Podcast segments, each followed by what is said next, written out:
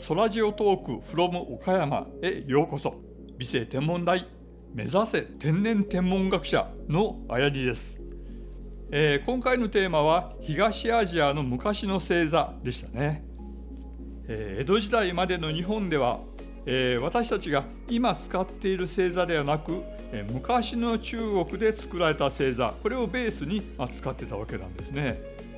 でこの中国生まれの星座、え中国星座は、えー、昔の中国の社会構造が、えー、天にも反映されたようなもので官僚組織のほか人間社会のさまざまな事物動物人の星座が作られていまして、えー、ギリシャ神話の世界が散りばめられたような、まあ、おなじみの、まあ、私たちが使今使っている星座とは内容も星の結び方も大きく異なっているんですね。えー、ここ美星天文台がある美星町ここにはあの星尾神社という神社があります。えここにはですね、え中世の時代に大きな流れ星が、え落ちて、え3箇所に分かれて落ちてその1つなんですけれどもそこそこにあの祠を建てていたと言われてるんですけれども、え後に、まあ、のこれも中世の時代ですけれどもあのその地の豪族の人が、え病に倒れた時に、え星に、ま祈りを、えーえー、捧げてですね、えー、そうすると星という星座とおという星座この2つの星座を夢に見て、えー、回復した、えことから、え星を大明神を祀ってそしてこの、え神社が創建されたというふうに言われてるんですね。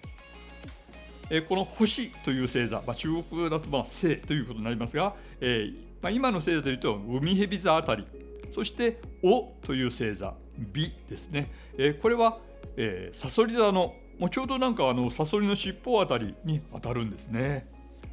えー、さて、えー、放送で紹介した織姫。今で言うと織姫星のベガですね。えー、私は実はあの天体のスペクトルが好きな人間ですので、まあ、その観点からもちょっとベガのあるいは他のは天体のスペクトルなんかもちょっと紹介していきたいと思います。まずスペクトルとは何でしょうか、えー、一般には、えー、他の意味にもなんか使われたりいろんな意味に使われたりするスペクトルなんですけれども、えー、天文や物理の世界ではまあ最も身近なところでは天体からの光を虹に分けたものですね。あのよく雨上がりであの虹が見えたりしますけれども綺麗な虹その虹です。えー、光があの波の性質を持っているっていうことをまあ、高校の物理の時間なんかに習った方もおられると思います。えー、波ですから山と谷が山谷山谷とま繰り返してま並んでるわけですね。でその山と隣の山の間隔あるいはあの山谷の一つのパターンの長さこれを波長と言いますけれども虹色の中では赤い方の光が実は波長が長くって青い方は波長が短い光になるんですね。つまりあの虹に分けた光というのは光を波長の長さの順に、えー、分けたものなんですね。波長で光が分かれている。これが、まあ、あの虹あるいはスペクトルなんですね。で、えー、目で見える光は可視光線って言いますけれどもその波長がなその中で波長が長い方の赤い光よりさらに波長が長くなると赤外線逆にあの紫の光の方からさらに波長が短いになると紫外線ということになります。で赤外線よりさらに波長が長くなりますといわゆるマイクロ波といったりもうそれより長いと、電波と言われるようなものになるんですね。で、えー、電波もそれから目で見える光可視光線ですねえー、それもあの赤外線も紫外線も、えー、さらには X 線もですね、えー、実は波長が違うだけで、えー、同じものなんですね。それらをまとめて電磁波というふうに呼んでいます。えー、目で見えてる可視光線もだから電磁波の一種なんですね。その電磁波を波長の長短で長い短いで分けたものがスペクトルなんですね。でそのうちまあ可視光線だったら、まあ、あのそれが虹として目で目に見えるわけなんですね。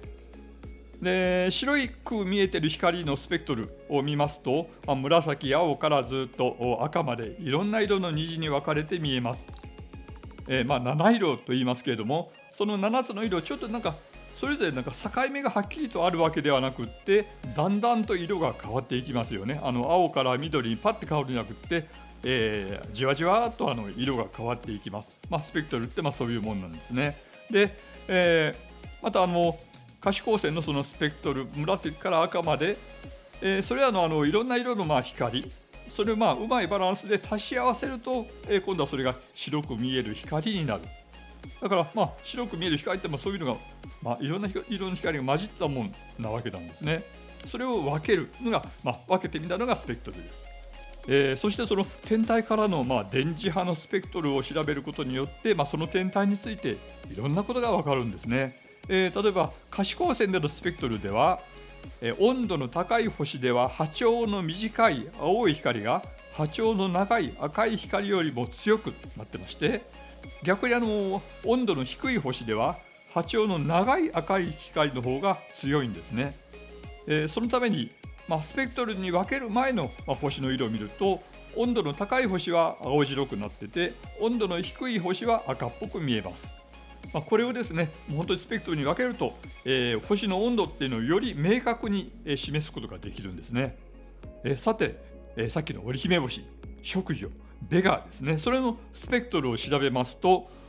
可視光線の範囲では波長の短い光ほど強くなっています。まあ、したがってあのベガの表面というのは非常に高温である温度が高いことが分かるんですね。えー、実際にもあの、えー、ベガの表面の温度、えー、9000度から1万度ぐらいというその足し合わさった光を見ると、まあ、それがなんか白い星として見えるんですね。でさらにこのスペクトル虹に分けた、スペクトルを細かく見ていきますとその虹色の中に模様が見えるんですよ。えー、その模様あの昔あの理科とか化学の時間に炎色反応の実験を、えー、体験された方も、えー、多いと思います。えー、ガスバーナーの炎に、まあ、食塩水なんかをちょっとかざすとですね、えー、バッと蒸発しますよその時なんか炎が、えー、黄色っぽくなったりしますけれどもこれはあの食塩に含まれているナトリウムがオレンジ色の光を放つからなんですね。えー、ナトリウムランプの色なんていうのはオレンジ色だったりしますよね。あるいは銅の化合物の溶液を、えー、バーナーにかざしたりしますと青緑色の炎が現れます。えこのように、えー、いろんな元素それぞれの元素に特有の色、えー、言い換えるとあの元素に特有の波長の光というのが、えー、放出されるんですね。えー、一方でなんか明るい背景の光の手前にまあ、なんかある種の元素のガスを置きますとそのガスがその元素特有の波長の光、えー、さっき明るくなったそれと逆に、えー、そういう波長の光を今度は吸収したりするんですね。でベガのスペクトルを見ますとお赤い波長のあたりに1箇所青緑のあたりに1箇所、その周りよりもちょっと暗く見える部分があります。これは、え、ベガの表面の大気に含まれている水素がえ、それらの波長の光を吸収してそういう、え、ちょっと暗く見える部分そういう模様を作るんですねそういうわけであのスペクトルを調べることでその星の表面にどんな元素が含まれているのかというのまで分かるんですねえちなみにあの太陽のスペクトルを見てみますと、まあ、水素のそういう、えー、暗い部分あの水素によるあの吸収の部分の他にですねナトリウムとかカルシウムとかマグネシウム鉄などの元素による、えー、ちょっと暗い模様なんてのも見えるんですね。